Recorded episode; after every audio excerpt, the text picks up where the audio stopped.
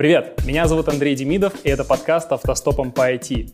В подкаст я приглашаю руководителей из крупных и известных IT-компаний и пытаюсь разобраться, как они мыслят, как принимают стратегические и тактические решения, как выстраивают процессы, как нанимают, как увольняют и в других вопросах, ответы на которые помогут вам вырасти профессионально. И сегодня у меня в гостях CPO Циана Дмитрий Григорьев. Дмитрий Григорьев, CPO компании «Циан». В августе 2007 года в качестве CPO пришел в компанию FL.ru, крупнейший в Рунете ресурс по поиску удаленной работы. Вместе с командой вывели проект в прибыль. В 2015 году соосновал платформу rubrain.com, позволяющую русскоговорящим IT-профессионалам получить работу над интересными международными проектами без переезда в другую страну и знания английского языка. С апреля 2019 года в роли CPO компании ЦИАН курирует направление вторичного рынка недвижимости, являющимся основным для компании.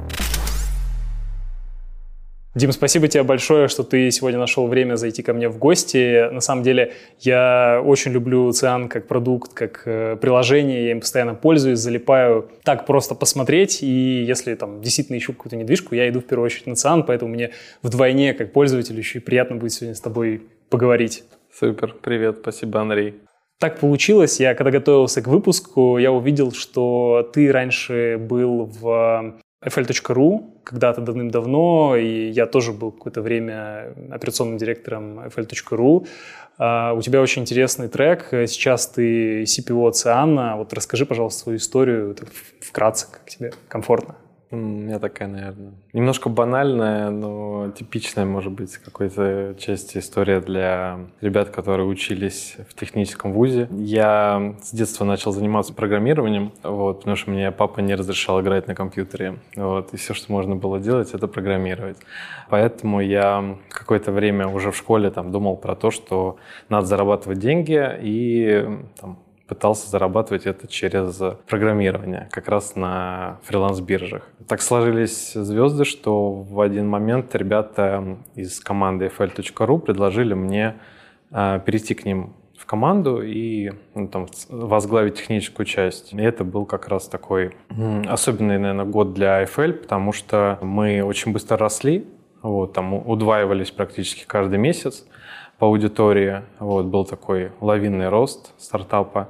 Это какой год был? 2000? Я, я честно говоря, не, мне кажется, 2003. Третий. Да, вот. Мы очень быстро росли, то есть удаленная работа набирала тренд а все больше появлялось фрилансеров, которым хотелось э, зарабатывать, да, так на фрилансе. А сколько тебе было лет тогда? Э, я тогда поступал только на первый курс института, и я вот э, еще в школе, соответственно, пробовал работать, и как раз во фрилансе это был уже первый курс института. Соответственно, я попал в команду фриланса, и в этот год мы получили инвестиции от ДСТ в главе с Юрием Мильнером на развитие. Соответственно, ну, там, следующие шесть лет я провел как раз во фрилансе в роли технического директора. Когда приходил в команду, там, у нас было человек 10, вообще суммарно, вот. А через шесть лет, я помню, когда уходил из компании, у нас уже было человек, наверное, около 120. Ого. Примерно 45 из них были разработчики, которыми, собственно, я а, управлял. Но уже тогда я в целом думал достаточно много про продукт и бизнес. Я достаточно быстро понял, что мне интереснее думать про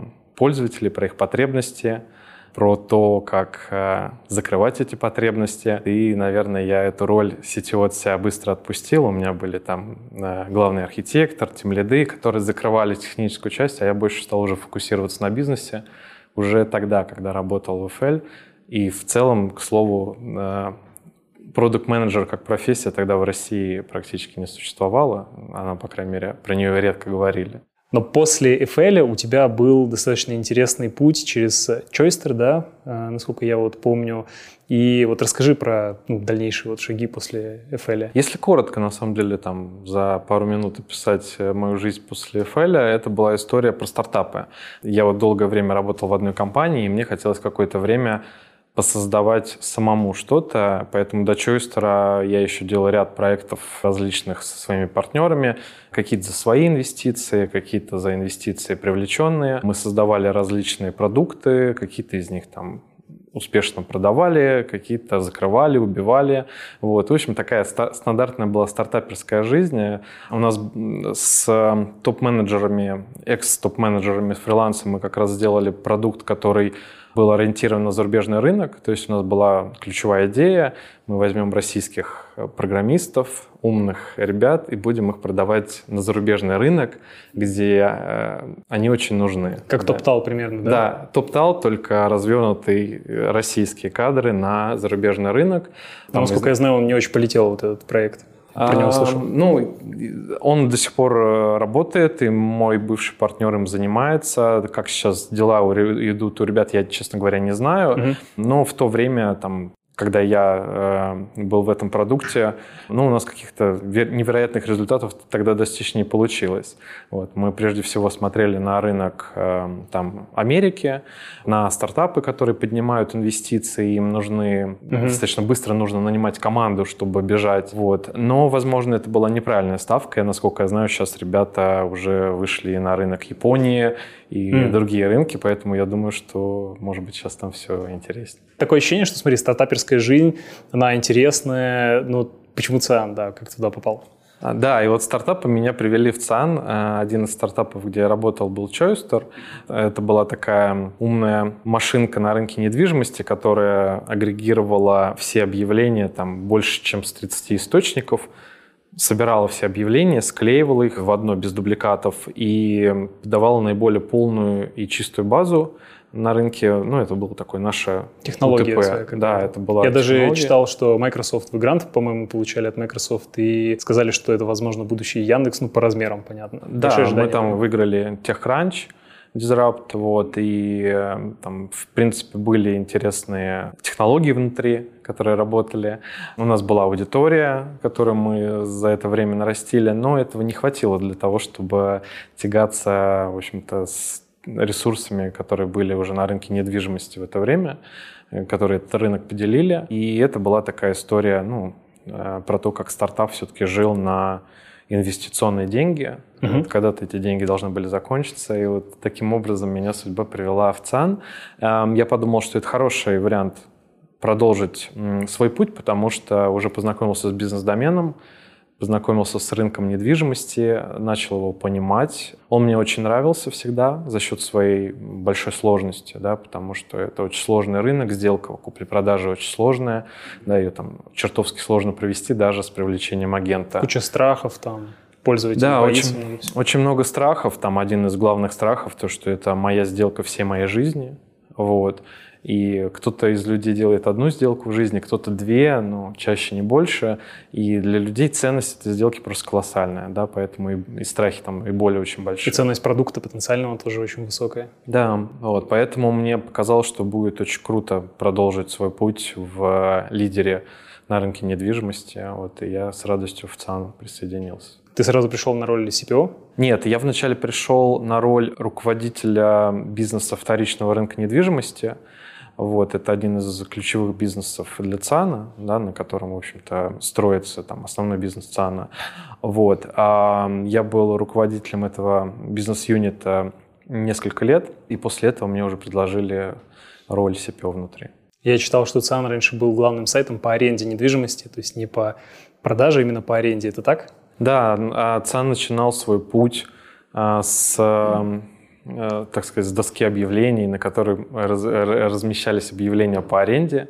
Вот, ЦАНу э, в этом году будет 20 лет. Это, в общем-то, уже такой э, взрослый эм, игрок, да, и действительно корни идут от, от аренды. Ну, первый, насколько я вот читал э, продукт, это был вообще Excel какая-то, да, которую рассылали. То есть такой MVP, который всем зашел, там все старались попасть. Очень интересная история. Да, мы даже иногда там, ну, на некоторых конференциях я показываю, что вот смотрите, вот так выглядела ЦАН Радуйтесь, раньше. что у вас есть возможность пользоваться вот тем, что есть. Да, и вот показывают эту Excel и показывают то, что есть сейчас, ага. да, и чтобы люди сравнили. Потому что на самом деле, ну, не, не все же продукты проходят вот этот путь трансформации. Угу. У кого-то не получается вовремя перепрыгнуть через пропасть и ну, там погибают или становятся уже не настолько инновационными, технологичными, не успевают. А, давай немножко про ЦИАН. Вот я вижу, что рынок в целом достаточно тесный. Я, когда готовился к выпуску, залез, посмотрел там на Авито, на Циан, на Яндекс Недвижимость, сколько объявлений. Ну и примерно там более-менее у всех там одинаково. Вот там 100, там 100 140, кого-то 117, там куда 90. Вот э, скажи, э, вообще имеет ли смысл лазить по разным ресурсам или это примерно одни и те же объявления? Ну я точно скажу, что пересечение объявлений достаточно большое. Надо еще понимать, что рынок недвижимости, он не, не уникальный, да, очень много дедуплицированного контента, дуплицированного. То есть э, некоторые агенты, они размещают копии объявлений таких же объектов, которые размещают другие агенты. Небось через специальные еще интерфейсы, которые сразу позволяют э, запустить Такое везде. тоже есть, да. Угу. Это как бы вот некая особенность нашего рынка, она такая, это давно достаточно так сложилось. Вот, во многом это как раз и объясняет то, что большое очень пересечение с точки зрения этого контента.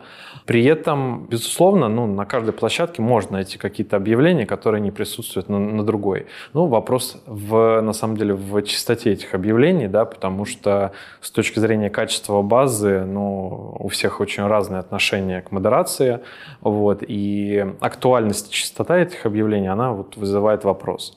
Но основной тренд, да, он, наверное, все-таки как безоговорочный про то, что контент, вот как для э, классифайдов недвижимости, он становится неким таким комодити. Качество? Не качество, а скорее количество. количество. Он, это некое комодити, то есть мы скорее идем к тому, что большинство игроков будут э, иметь между собой э, достаточно большое пересечение базы объявлений, и это нормально. Угу. Вот. А чем еще вообще конкурируют вот сервисы? Потому что смотришь, у кого-то там, типа, у Яндекса там, типа, удаля... есть рядом парк или нет рядом парка. Вы, я видел, сегодня э, зарелизили историю с поиском по фотке, круто. Ну, короче, у кого-то какие-то фишки есть, но в целом вот за счет чего идет конкуренция, что для пользователей критично?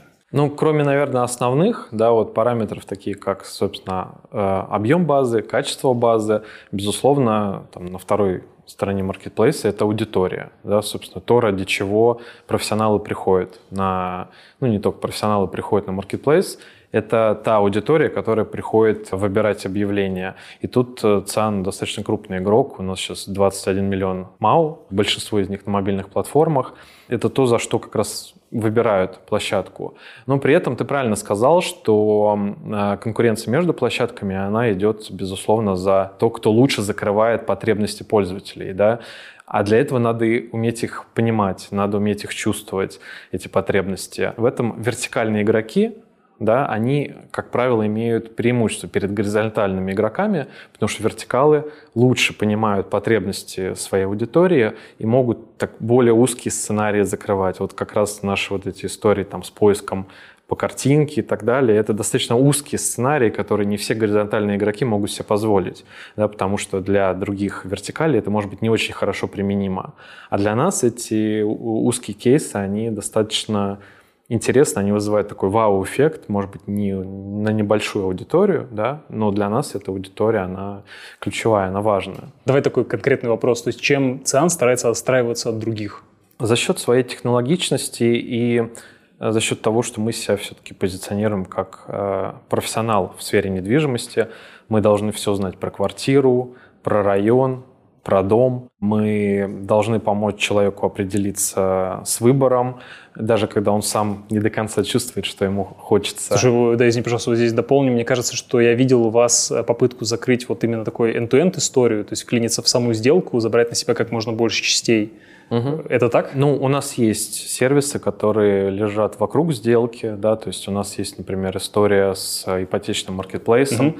когда ты можешь заполнить одну заявку, отправить ее в 8 банков одновременно и получить сразу через 2 минуты ответ от всех 8 банков, про свое лучшее ипотечное предложение. Я считаю, это прям классная ценность, очень понятная. По-моему, да, еще была проверка квартиры тоже Проверка квартиры проверка тоже есть тоже. у нас. Относительно недавно мы ее перезапустили, этот сервис. То есть теперь а, можно еще проверить а, квартиру на юридические риски перед покупкой. Так как я уже говорил, это сделка всей своей жизни, как правило. Это очень важно. То есть лучше отдать там за проверку 10 тысяч рублей, партнеру и быть уверенным в том, что там нет каких-то скрытых собственников или еще чего-то такого. А какого-то маркетплейса услуг не планируете тоже? Там же цикл, то есть и ремонт, и риэлторы там тоже сейчас все-таки пользуются как-то. Знаешь, мы на самом деле, понятно, что внутри там, мы и там, наши конкуренты обсуждаем то, что лежит рядом с рынком недвижимости, mm-hmm. да, что, какие сценарии еще можно закрыть. И в любом случае выигрывают те сценарии, которые имеют наибольшую важность для людей здесь и сейчас, то есть текущий Как момент. ты деликатно сказал, что это у нас лежит в бэклоге, но очень-очень глубоко, и кажется, что а, пока не приоритет. Оно, возможно, действительно очень глубоко, потому что есть куда более важные э, ценности, да, потребности, которые надо закрыть. Угу. Да, вот для нас одна из ключевых была вот последние несколько лет а, в которые мы инвестировали, это, например, оценка недвижимости. Да? Дать человеку возможность понять лучшую цену на свою недвижимость. То есть за сколько мне продавать свою квартиру угу. и в какой момент ее продавать, то есть когда наилучший момент ее ликвидности. Давай еще пару вопросов про сам ЦИАН. Э, ну, ты сказал про 20 лямов в МАУ, это круто. Может быть, еще какие-то цифры можешь назвать там про ЦИАН сейчас, ну, чтобы было понятно, насколько сейчас проект прям масштабный, там, не знаю, может быть, год к году, как вы выросли по каким-то около публичным цифрам? А, ну, из того, что мы уже раскрывали, да, те, ту информацию, которую я могу с тобой поделиться, это сейчас 2,5 миллиона объектов в базе, вот, то есть это по всей России, это та база объявлений, с которой мы работаем, примерно 21 миллион уникальных пользователей, которые заходят на ЦАН. Сейчас над созданием наших продуктов работает примерно 300 человек. Это тот headcount, это наши продуктовые команды, да, то есть которые IT работают плюс над вот все да. дизайн. Это угу. вот headcount именно ребят, которые занимаются созданием продуктов. Угу. Это вот, наверное, так для понимания. Ну и, естественно, мы год году растем э, по выручке, другим бизнес-показателям важно. Но тут, к сожалению, раскрыть я не могу. А на международку хотите идти? Безусловно, мы этот сценарий никогда не исключали. Но возможности на рынке России такие громадные еще впереди, что кажется, что это не э, ближайший горизонт точно. Я посмотрел твое выступление в Академии Яндекса, и ты там э, говоришь очень интересные вещи про выстраивание и системы целей, и вовлечение команды, и за счет этого увеличение эффективности в целом э, работы. Расскажи, наверное, для начала, как у тебя выстроена работа команды. Про headcount ты сказал уже, а как выстроена? То есть сильная матричность, как это выглядит, там, э, кто за что отвечает, вот в целом как структура выглядит? В рамках ЦАНа мы выстраивали структуру достаточно автономных таких продуктовых команд, где в каждой команде есть свой руководитель, свой лидер, и у этого лидера есть э, полностью кроссфункциональная, кроссплатформенная команда, э, которая может вносить изменения в любую его часть. Вот у нас одна из наших как бы особенностей в том, что любая команда может, в принципе, коммитить в любой компонент. Это, на самом деле, не очень популярная история в России. Многие стараются от этого отходить. Мы специально так делали, потому что это помогает бежать быстрее. Да? То есть, когда ты развязаны, у тебя руки, ты можешь э, не ждать, когда другая команда тебе чем-то поможет, да, или как-то ее убеждать, что тебе очень надо э, сделать вот эту часть. Ты можешь сам пойти это и сделать. Конечно, это порождает определенные... А сколько таких минусы. команд?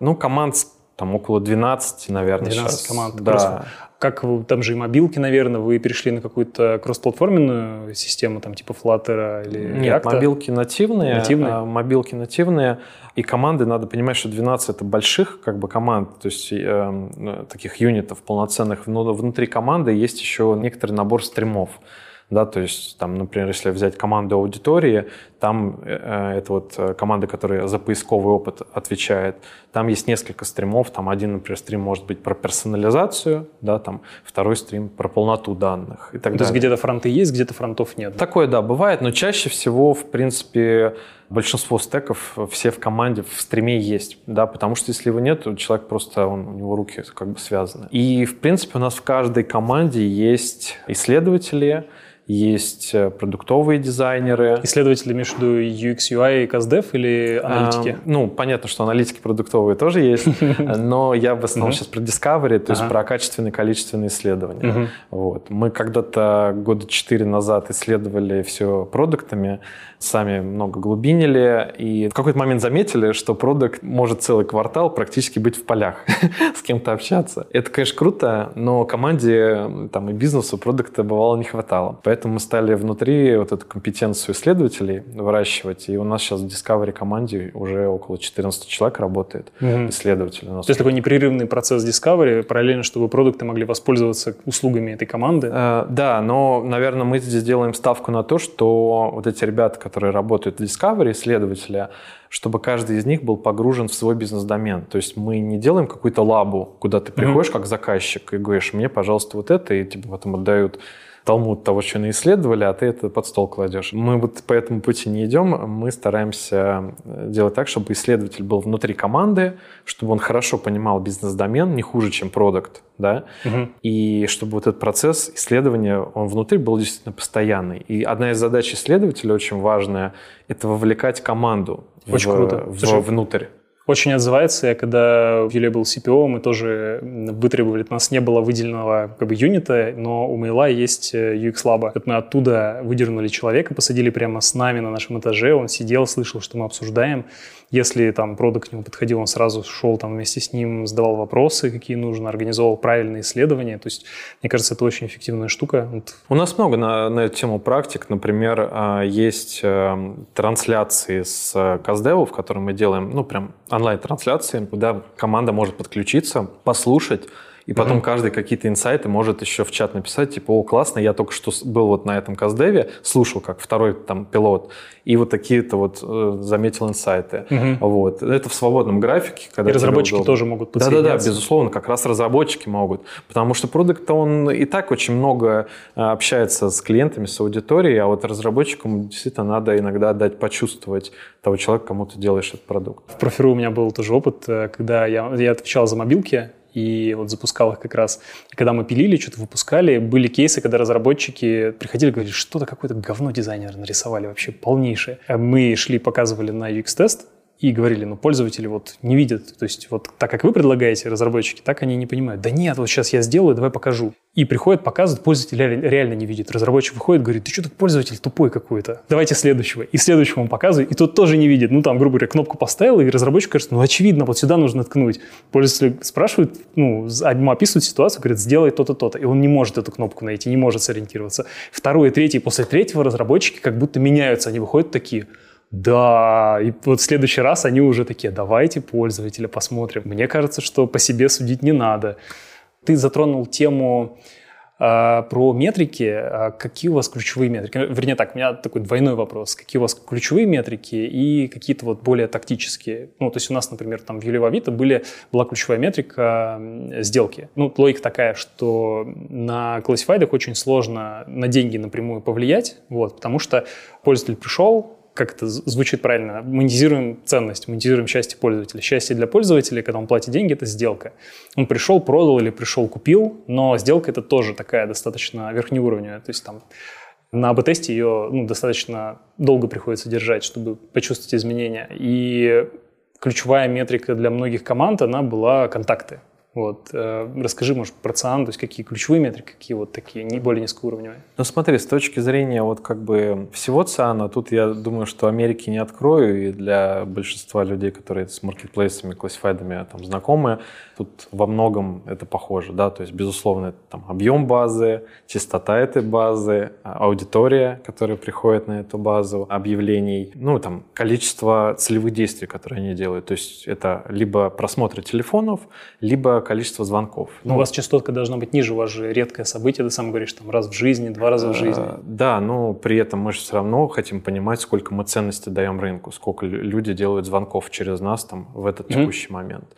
Ну и как следствие этого мы еще там смотрим на некую свою ликвидность, как маркетплейса, да, то есть mm-hmm. понимаем, сколько звонков приходится там на одно объявление. Это тоже достаточно важно. Это вот если говорить про какие-то верхнеуровневые метрики, понятно, что в звонках ты там можешь как-то еще определять свою долю на этом рынке versus конкуренты. Это для нас тоже очень важно. Вот. И есть различные еще такие ну, маркетинговые метрики, такие как Том, например, да, которые мы тоже, безусловно, на... Но команды, наверное, не таргетируются на эти метрики, на Тома, они более низкого уровня. Вот ты да. назвал как раз количество контактов. Ну, приведи прям конкретно, например, несколько ключевых метрик каких-нибудь команд. Да, вот смотри, а по командам там история такая, что у каждой из 12 команд, безусловно, есть своя уникальность, да, поэтому метрики ну, достаточно сильно разные. Ну, например, если говорить про команду оценки аналитики, да, которая занимается созданием сервиса лучшей оценки недвижимости да, там, в России, то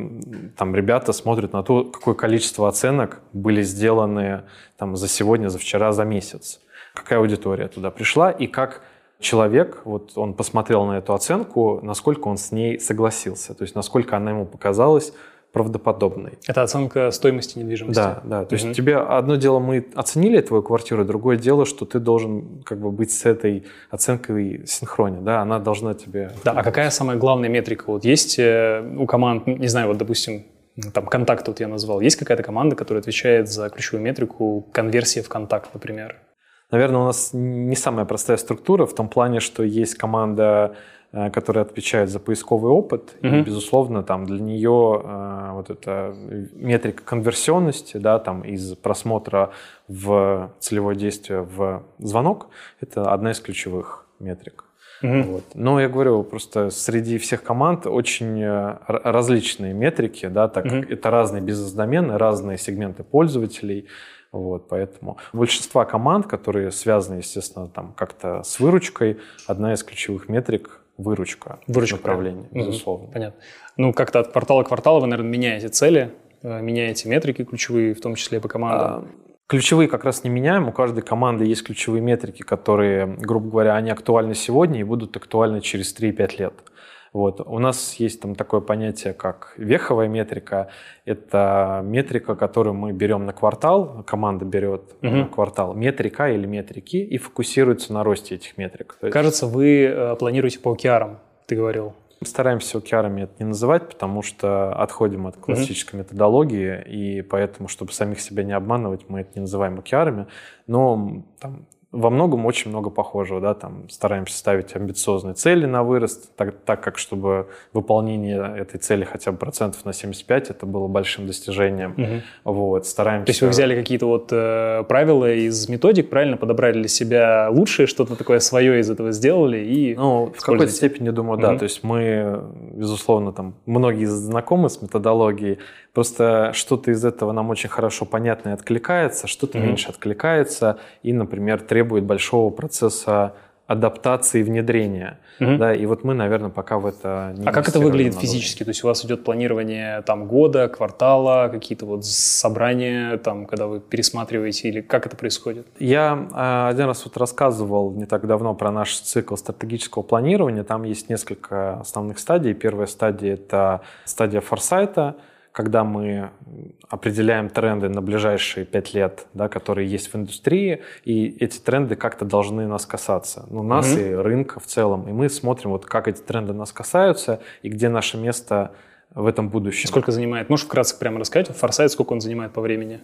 Ну, форсайт может занимать несколько дней. Несколько вот, дней, окей. Да, и это, ну, там, может потом про эту методологию побольше там тоже почитать, достаточно интересно в том плане, что она бывает разная, там с привлечением не только топ-менеджеров и акционеров, но в том числе пользователей, пользователей, да, да, да, которые слышал. тебе помогают думать про будущее. Основная как бы задача форсайта это подумать про будущее и выйти с каким-то набором сценариев этого будущего. Ну, вижен сформировать, да. куда вообще двигаться. А будущее оно не бинарное, да, то есть там обычно не один, не два сценария, а их там может быть 5-6. Это вот таким образом мы, наверное, понимаем, э, какие есть тренды, как они на нас влияют.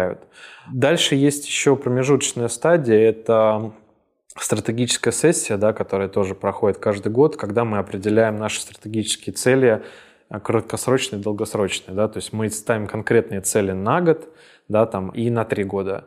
То есть каждый руководитель направления, он презентует и рассказывает, куда мы бежим и почему, то есть каких вообще вершин мы можем добиться в этом бизнесе. Руководитель направления – это продукты? Да, это продукты, которые отвечают за конкретный вот этот бизнес. Угу. Вот, и, как правило, команда э, внутри обсуждает цели, презентует их, а задача уже участников стратегической сессии скорее почелленджить эти цели, насколько они амбициозны, насколько выполнимы наоборот. И вот, как правило, после стратегической сессии там уже определяются цели на год, да, потому что бывает такое, что вызовов очень много, да, то есть можно и сюда инвестировать, и туда, и в пятое направление. И иногда надо вот посмотреть на все, на весь продуктовый портфель, чтобы определить, на чем ты можешь в реальности фокусировать свое внимание, да, то есть внимание не безгранично, ты, как правило, можешь выбрать 3-5 вещей максимум, на которых ты можешь фокусироваться. Угу. И чему-то надо сказать нет. Вот. Как правило, мы вот после стратегической сессии можем понять, чему можем сказать нет, во что мы чуть меньше верим или где меньше потенциал. Понял. А дальше у вас квартальное планирование? А дальше квартальное, квартальное? планирование, mm-hmm. да, то есть, в принципе, наверное, как во многом э, похоже на где-то на методологию OKR, да, Мгм. что там каждый... Со срезами ежемесячными, там, с прозрачными. У Да. вас есть документы, где видна текущая динамика по каждой метрике, да? Да, э, как раз есть документ, который каждый месяц э, шарится на компанию, синхронизируется, обновляется. Вот. Ну и, А планируете конечно, вы снизу вверх или сверху вниз? Ну, то есть, как, как я себе представляю, поправь меня, у вас есть вот эти цели, которые вы спускаете на команды, каждая поднимает вверх в ответ, э, что может сделать в рамках этой цели, ну, если учесть, что заимствовано что-то из OKR, и дальше уже цели по компании закрепляются на квартал с учета вот то, что подняли снизу вверх. Примерно так? Да, примерно так и выглядит, но у нас точно есть цели, которые команды выполняют не в рамках OKR тоже. Ну, то есть есть команды, которые не участвуют в общем выполнении OKR, у них есть свои локальные цели, которые, может быть, на уровне компании мы, скажем так, в топ-3, в топ-5 они не вошли, но они Мгм. тоже важны. Вот. И мы просто сами ну, для себя честны, мы говорим про то, что да, эти ребята не могут сейчас помочь достижению конкретных Мгм. OKR, но они делают очень важную работу, которая Ты говоришь про run и change, вот всякие вот эти истории экспериментальные? да, Мгм. да, да. То есть скорее есть э, э, команды, которые фокусируются на развитии, есть команды, которые фокусируются на поддержке. Это нормально. Вот мне вполне откликаются эти сценарии. Вот можешь поделиться какими-нибудь там одним, двумя, тремя, сколько есть э, за последний год, что прикольного такого запустили, оно там пустануло, ну, какие-то фишки, запуски. Наверное, одна из таких значимых побед для нас была на горизонте вот последних, может быть, лет. А, Мы меняли нашу мо- модель монетизации. Да? То есть мы от классической модели оплаты за листинг переходили к модели аукциона. Да? То есть когда ты платишь определенный апсайд а, для того, чтобы твое объявление поднималось выше выдачи. То есть чем больше ты заплатил, тем больше, чем выше твое объявление поднимается. То есть это васы фактически, то есть Да, вы ушли то- от листинг физ каких-то, каких-то в сторону васов. Э, Васы у нас были, Мгм. вот, э, но васы, как правило, это некая фиксированная история, то есть ты там э, можешь выделить цветом за такую-то сумму, можешь закрепить сверху за такую-то сумму, а тут работает эм, история, когда ты э, ранжируешь объявление с точки зрения еще того, насколько пользователь больше за него заплатил. Я знаю такую модель, когда тоже у тебя выдача, и вроде бы объявление не отличается от всех остальных, но при этом оно показывается, потому что его проплатили. Ну да, например. Для нас это была такая прорывная история, потому что она очень сильно повлияла, безусловно, и на выручку нашу, да, там дал, дал определенный буст. И, и это такое достаточно кардинальная смена модели монетизации. Вот, мы в России там были первым классифайдом, который вообще такую модель запустил. В каком году это было? Но это было год-два назад. Тогда не раз. первым. Ну Я потом тебе расскажу. Да. Слушай, я уверен, что ну, процессы подстраиваются под людей, скорее всего, у вас, да, то есть вы не строите процесс ради процесса. Ну и какие-то есть, наверное, общие вещи, ну или какие-то вещи специфичные для вас, для ЦИАНа, для компании, для команды. Но, может быть, есть какие-то процессные, архитектурные, командные решения, которые вот ты считаешь, что они, в принципе, хорошо работают, которые ты мог порекомендовать, у вас там хорошо зашли? Ну, ты поделись. Ну, первое, я на самом деле тебе уже частично озвучивал. Я считаю, что очень правильная история, когда ты стараешься максимум людей э, выделять в бизнес-домен и делать так, чтобы они были погружены в конкретный сегмент и не отвлекались от него. Это некая, на самом деле, процессная и, скорее, история из, из орг-дизайна, да, которая вот говорит про то, что, ну, лично на моем опыте, что шерить экспертизу человека на разные бизнес-домены, как правило, не очень хорошо работает, потому что человек, он э, в итоге не чувствует свою аудиторию. Вот, это там, наверное, первая история. Вторая история была одной из, наверное, самых правильных решений с точки зрения процессов, было сделать должность и нанять человека менеджера процессов. Вот. э, Это была очень правильная история. Знаешь, мы в какой-то момент думали, что у нас очень много различных есть мероприятий, там синхронизация продуктов, синхронизация дизайнеров, планирование квартала, там другие всякие истории, да. Но они очень медленно прогрессируют, то есть не чувствовали большого улучшения этих историй. из Это какой-то agile коуч, скрам мастер или... Нет, Звучит это- страшновато, потому что скорее всего, agile. Это тут- продукт. Это Это продукт? Это продукт, М. у которого его продукт – это его процесс.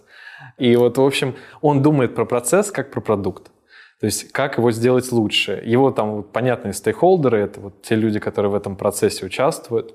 Это было Это, скорее всего, все-таки не продукт, э, ну, как классический, я просто себе представляю продукт, это, наверное, все-таки человек с проджектовым таким фасилитаторским бэкграундом, но который вот поставлен на эту роль и назван продуктом. Да, ну, так и есть. Бывший senior project, э, который сейчас достаточно сильно перестроил свой mindset на продуктовый, mm-hmm. вот, потому что надо про эти процессы все-таки действительно думать как про продукт, тогда они Классно. улучшаются. Вот это была классная история, которую мы там внутри попробовали, мне она очень зашла. Ну и третья история, не могу там, наверное, прям всю специфику раскрыть, но есть общие э, компоненты, общие продукты, да, вот, которые мы запустили, мы их попробовали, они себя уже зарекомендовали, мы понимаем, что их надо масштабировать. Как правило, после этого мы их выделяем в отдельный стрим, фокусируем туда команду, которая отвечает там, в течение года-двух за масштабирование этого продукта и за его за то, чтобы его поставить на рельсы. Да, Я правильно понял, что одна команда у тебя тестирует гипотезу, запускает, если она вот пошла, то призывается вторая команда, которая остается на этом продукте, его развивает, а та команда, которая запустила, она бежит следующее, что-то тестирует. В принципе, ча- часто это работает так, да, ну то есть там эта команда, которая забирает этот продукт, ну там на нашей практике часто мы под это собирали специально команды. То есть не так, чтобы это одна и та же команда, которая берет это на угу. развитие, это, как правило, уже собранная команда с фокусом на это и с людьми, которые должны обладать определенными компетенциями для развития этого продукта. Вот. А, то есть я скорее свыкся с мыслью того, что если одна команда запустила какой-то продукт, это не значит, что она его должна всегда развивать. Да? Очень классная мысль. Многие поспорят с ней, но все-таки она мне очень сильно называет. Скажи, ты, у тебя, то есть у тебя в структуре именно так, что есть запускатели, а есть развиватели. Да? То есть запускатели запускают, развиватели развивают. Или там 50 на 50, то есть кто запустил, тот и развивает. Это 50 на 50, но скорее эм, это точно не регламентируется, да, то есть тут речь скорее про то, какие есть цели, да, то есть если цель у этого продукта, там, что этот продукт будет использоваться каждым клиентом у нас внутри, да, то есть внутри ЦАНа, то, как правило, этот продукт, э, на него фокусируется прям отдельный стрим, отдельная команда, да, чтобы он был стабильным. Мы не можем позволить на масштабе себе продукт, который там, mm-hmm. много сбоит, падает и так далее. Давай поговорим про найм. Скажи, как э, отличить хорошего продукта от э, не очень хорошего? Как ты отличаешь? Мне кажется, хороший продукт — это продукт, который точно не боится рисковать.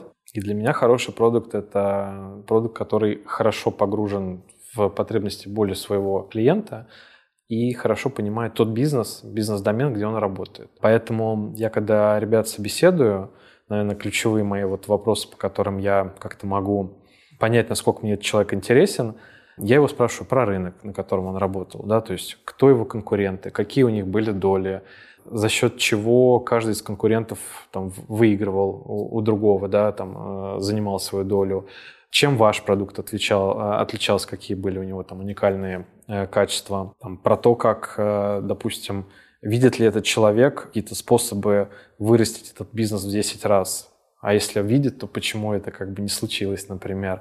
То есть мне всегда интересно проговорить вот про вот этот бизнес-домен с точки зрения убедиться того, что человек его хорошо понимает, да, сложность этого бизнес-домена, что на входе, что на выходе. Что у нее есть некая механика, да, вот это выработанная, и он сможет на твоем продукте ее воспроизвести. Точно ну, так же въехать, для точно меня, так же разобраться. Для меня это скорее говорит про широту мыслей, про погружение человека.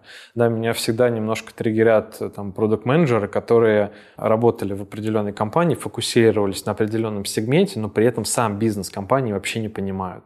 Вот меня всегда это удивляло, потому что это же очень связано между собой, как правило, вещи. Да? Вот у тебя есть сегмент, но он не автономный, да, он как бы сам по себе не живет. Это в рамках большого бизнеса.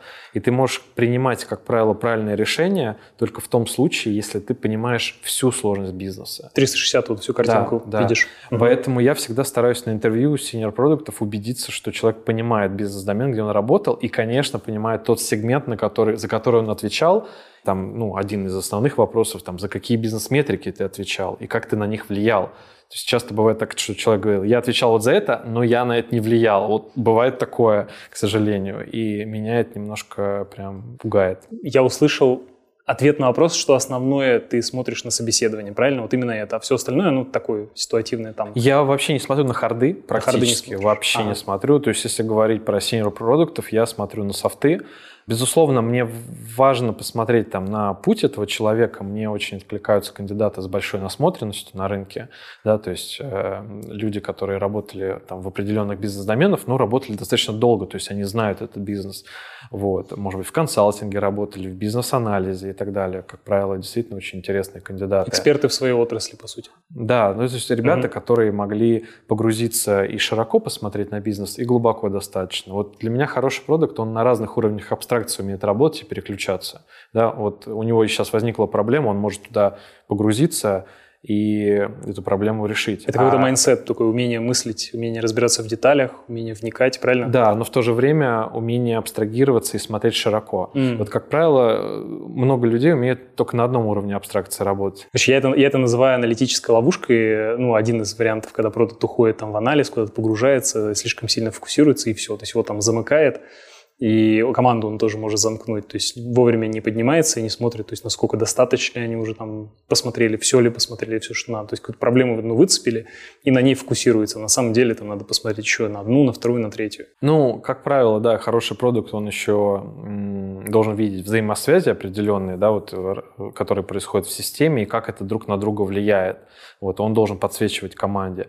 И вот это умение смотреть широко, как правило, именно оно определяет вот это не херню ли я делаю в моменте. Скажи, а вот у тебя такая фраза была в одном из выступлений, что бежать 10 раз быстрее с помощью команды. Я понял, что это в том числе за счет роста продуктов. Вот ты вообще, как, как много продуктов выросло у тебя, как, как много продуктов ты вырастил внутри, ну, относительно там вот у тебя, допустим, 12 там или сколько-то продуктов, каких ты нанял, они уже такими пришли, вот сколько вырастил? Я думаю, что за свой рост прежде всего отвечает сам человек – вот. Я точно не в состоянии кого-то вырастить, да, то есть я могу помочь, э, я могу быть катализатором где-то, вот, могу быть человеком, который что-то челленджит, помогает. Но, безусловно, вот и когда мы говорим про позиции senior middle, люди сами отвечают за свой рост, я им даю только инструменты. Да, у нас есть там в ЦАНе определенный набор инструментов, на которые мы смотрим. То есть мы, например, активно используем Gallup, для того, чтобы смотреть на сильные стороны ребят. В целом Гэллоп, он говорит про то, что каждый человек должен фокусироваться на сильных сторонах своих, а не на слабых. То есть ты должен не слабые развивать, ты должен знать свои сильные и максимизировать их. Вот. Для этого мы берем наших продукт-менеджеров, и они проходят вот этот тест Гэллопа для того, чтобы определить свои сильные стороны. Потом мы делаем определенную матрицу компетенций и смотрим, кто больше про исполнение, кто больше про стратегию, и стараемся как бы задействовать сильные стороны друг друга. Вот. Было такое, что выяснили сильные стороны, но они не отвечали целям компании, человек ушел в итоге? Ну, прям такого кейса не было. То есть теоретически я допускаю, что, может быть, в какой-то вселенной такое могло произойти, но у нас пока такого кейса не было. Но мы стараемся на собеседовании вот, посмотреть на человека через призму вот этих талантов. Да? То есть понятно, что он тест не проходит, но когда ты с человеком общаешься, все равно ты уже анализируешь его и пытаешься понять, вот он кто по своему ДНК. И когда на позицию нанимаем, у нас все продукт-лиды очень разные.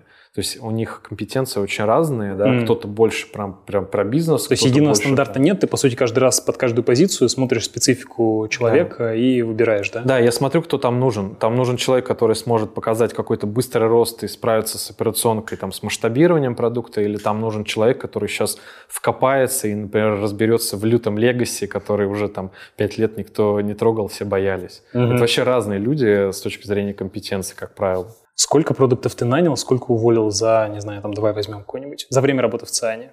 Ну, не очень много, в том, не очень много уволил точно, в том плане, что у нас достаточно ну, маленькая сколько? текучка, ну, мне кажется, там не больше 10, вот. А, а нанял? Ну, я думаю, что там скорее несколько десятков. Вот. Почему? Э, дело в том, что у нас все-таки достаточно хороший фокус на качество людей, на качество тех кандидатов, которые мы набираем, мы не спешим с наймом, вот, и стараемся делать так, чтобы человек соответствовал не только с точки зрения hard и soft skill ов, мы еще его проверяем на ценности, которые он должен соответствовать внутри компании, и такое бывает, что человек очень сильный, да, хардовый и софтовый, ну, например, по ценностям где-то не откликается, и мы, как правило, не идем на такой риск, не берем этих людей. Поэтому в целом текучка у нас очень маленькая. Мне кажется, очень такой педантичный процесс отбора, очень конкурентный. А откуда, где ищешь людей? Через HeadHunter откликаются или рекомендации? Просто почему спрашиваю, в некоторых компаниях, где я работал, порядка 40% по внутренним рекомендациям приходит. Вот у вас какое примерно распределение? Ну, если говорить про наших, наверное, именно продукт лидов, мне кажется, половина это все-таки через мой нетворкинг.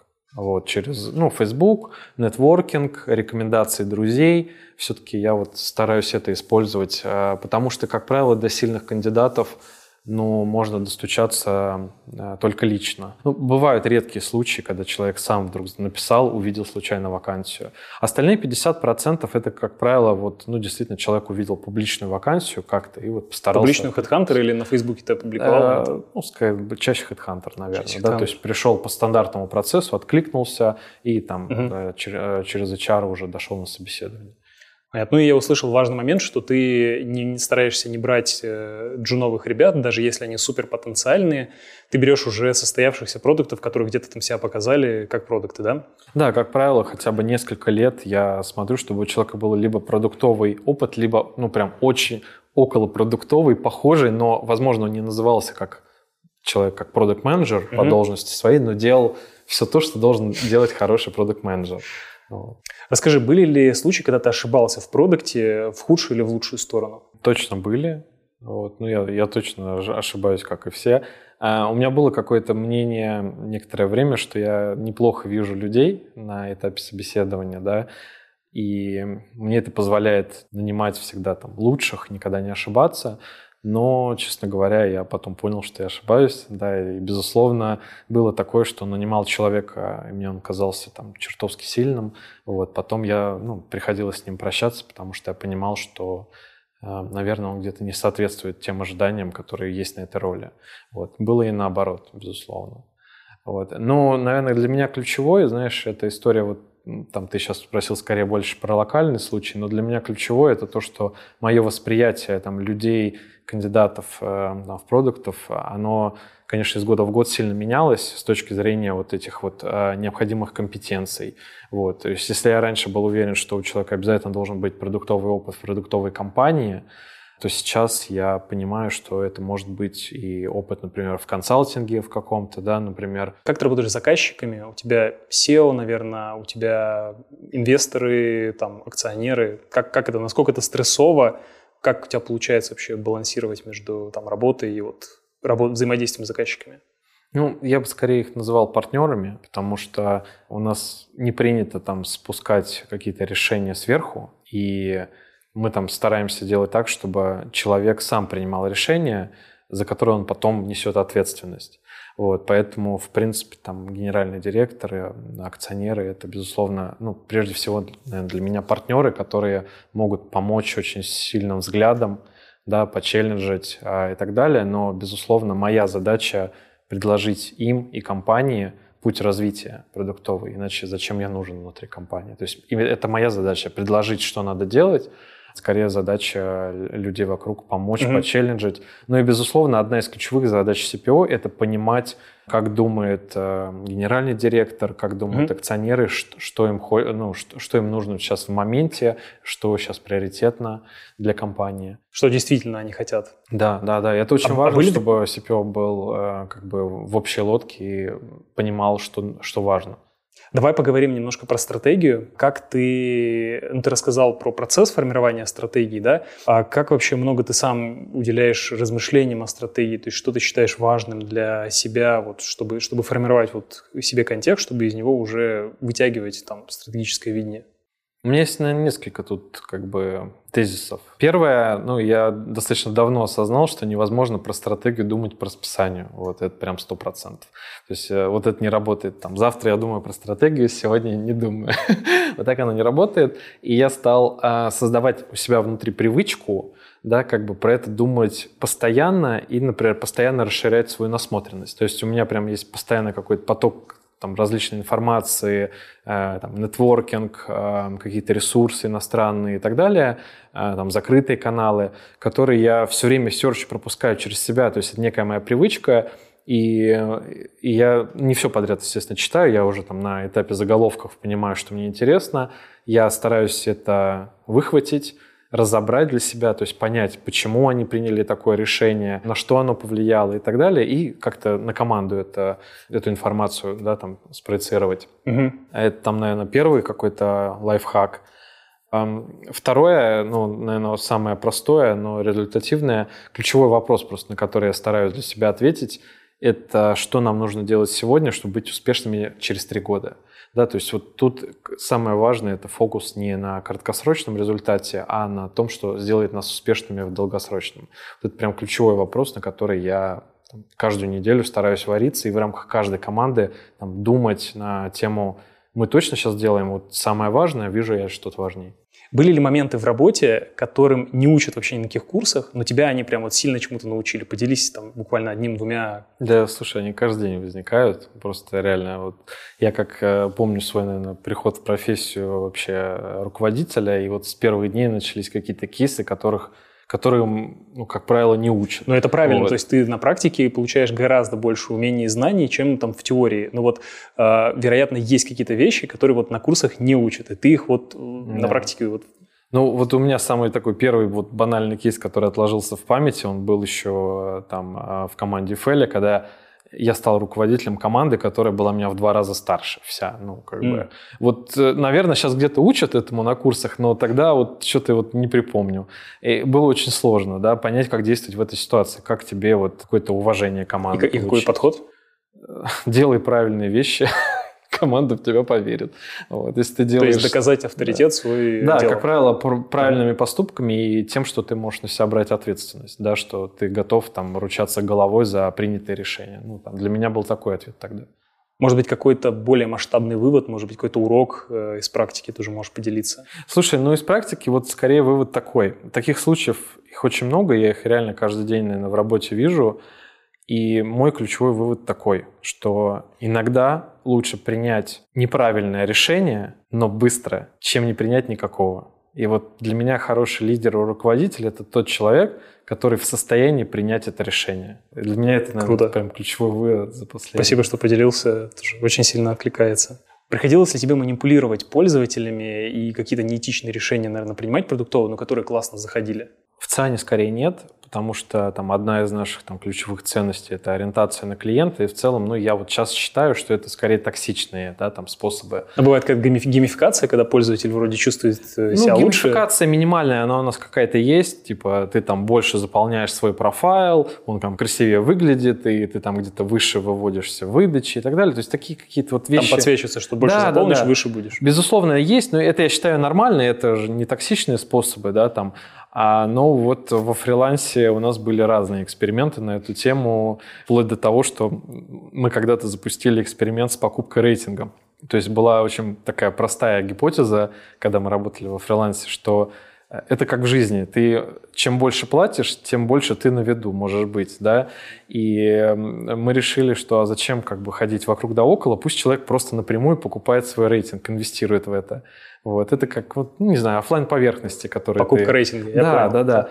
И, конечно, вот в морально-этическом соображении люди это восприняли очень странно. Типа, как я могу купить свой рейтинг? А потом такие, ну и ладно, могу же купить. Да, потом было достаточно много пользователей, которые десятки тысяч долларов были готовы заплатить, чтобы подняться на первую строчку. Это как в играх тоже бывает. А, смотри, про успешные кейсы мы не можем говорить, а расскажи какие-нибудь несколько провальных кейсов. Наверное, про это можно сказать. Там, что провалилось? Там, один, два, три. Ну вот у нас была гипотеза одна про то, что пользователи хотят сами в выдаче скрывать объекты, которые им уже мозолят глаза и как бы не хочется их видеть. Ой, я как раз такую штуку хочу. Мы ее запустили, мы ее сделали на всех сразу платформах, потому что мы ага. очень верили, что эта история должна работать. Сделали ее на всех сразу платформах, выкатили там, сделали какой-то онбординг так, обучающий. Так, так. И... И очень маленькое количество пользователей, им вот захотелось эти штуки, с, там, объявления свайпать и убирать их в архив, чтобы больше их не видеть. А, очень маленькая, да, то есть несоизмеримый, наверное, выхлоп и инвестиции в эту историю были. Я скорее считаю это фейлом, и я себе это объясняю так, что э, по-хорошему Classified и Marketplace он должен делать так, что он угадывает твои предпочтения. Ты не должен mm. ничего скрывать. Ты должен понимать, что человеку нужно за счет его действий, согласен, да? персонализации. Согласен. И все. Согласен. И можно было тогда про это также подумать и не делать это. Почему цены в рублях э, на жилье всегда будут расти? Насчет всегда я не знаю, честно говоря, но э, мне кажется, здесь два понятных тренда. Первое то, что земля, на которой строить, она не безгранична. А второе, все-таки скорость застройки, она не успевает за потребностью населения mm-hmm. покупать новую За ростом. Там, да. я, я смотрел статистику, что-то там около миллиарда за каждые там, 10 с лишним лет сейчас прибавляется население Земли. Э, что посоветуешь тем, кто сейчас думает купить квартиру для себя? Я думаю, что сейчас... Ну, я, кстати, тут еще консультант с точки зрения вложения собственных средств. не лучший. Вот. А не самая моя сильная сторона. Вот. Но я считаю, что, в общем-то, это был неплохой год для того, чтобы в недвижимость инвестировать. Ты говоришь, был. А где сейчас? А, ну, сейчас немножко уже меняется ситуация. То есть подождать сейчас рекомендуешь или как? Нет, э, ждать я точно не рекомендую, потому что неважно, что вы покупаете недвижимость или строите, в принципе, завтра дешевле не будет. Понятно. Как, знаешь, говорят в строительстве, например, что дешево построенный дом – это дом, который построили сегодня, потому что завтра он уже стоит дороже. И что тебя мотивирует в работе вообще? Простые достаточно вещи. Это люди сильные вокруг тебя, которым тебя может, могут чему-то научить. У меня прям есть какая-то потреб, потребность природная учиться, и лучший как бы инструмент для обучения это через людей, как правило, и через опыт. Ты читаешь не очень много, больше через а, людей, через опыт. Читаю тоже, да, но больше мне как-то вот кликает с людьми общаться. Сколько книжек за год а, читаешь? Не знаю, честно говоря. Ну, мне кажется, пару в месяц. Ого, ну, хорошо. Немного вроде. Поэтому меня очень мотивируют сильные люди рядом. И, безусловно, ну, какие-то вызовы с точки зрения больших э, там амбиций, с точки зрения построения нового бизнеса и так далее. Вот Амбициозные цели. Да, мне очень интересны все истории, которые про прорывные цели. Слушай, а как, как ты сочетаешь личной жизнь и работу? Удается? Жена бы сказала, что не сочетаю. А как отдыхаешь? А, ну, для меня лучший отдых – это, честно говоря, переключиться как раз на, может быть, чтение чего-то интересного. Не всегда про работу, да, то есть что-то это может быть вообще а, научпоп какой-нибудь. И там с дочкой угу. провести время, просто какой-то угу. фигней страдать. Какие-то, дай три совета тем, кто думает сейчас расти как продакт э, до уровня CPO. Я бы посоветовал не фокусироваться на усиление своих hard skill ов, да, потому что для CPO действительно важны там софты, и важна управленческая практика, управленческая зрелость, да, то есть надо посмотреть не со стороны там, хардовых историй, а со стороны там, софтов, и со стороны того, какой я руководитель, как меня воспринимают люди. Вот это очень важно для CPO, ну, если ты действительно хочешь стать там CPO, который управляет mm-hmm. большой командой. Okay. Фокус на вот. И mm-hmm. второе, ну, я бы фокусировался на результатах вот своих. То есть в моей практике есть понятная история. Я вижу, что люди, которые добиваются для компании каких-то экстра результатов, они растут автоматом. Да? То есть, и вот для меня, мне кажется, это ключевой какой-то залог роста. Если ты делаешь правильные вещи, и для, которые приносят компании реальную ценность, то ты вырастешь. Что читаешь э, сейчас вообще? Что посоветуешь почитать тем, кто хочет двигаться до уровня CPO? Я бы посоветовал читать книги, которые фундаментальные с точки зрения general management, да, то есть там например, книги а, Галдрата, Деминга и так далее. То есть вот такие вещи, мне кажется, это фундаментальные вещи, которые должен прочитать каждый хороший general менеджер. И последний вопрос на сегодня будет, что бы ты сделал по-другому, если была бы возможность вернуться на 10 лет назад? Я врать не буду, я точно бы ничего по-другому не сделал. Круто. Прям сто процентов. Надо, точно полезно пройти через э, те ошибки, которые я совершил, если бы я их не совершил, сейчас точно бы не был тем, кто я сейчас есть. То есть ты бы сделал бы все то же самое? Все то же самое, с теми же ошибками. И вот сейчас э, все эти ошибки, они точно мне а, вернулись чем-то хорошим.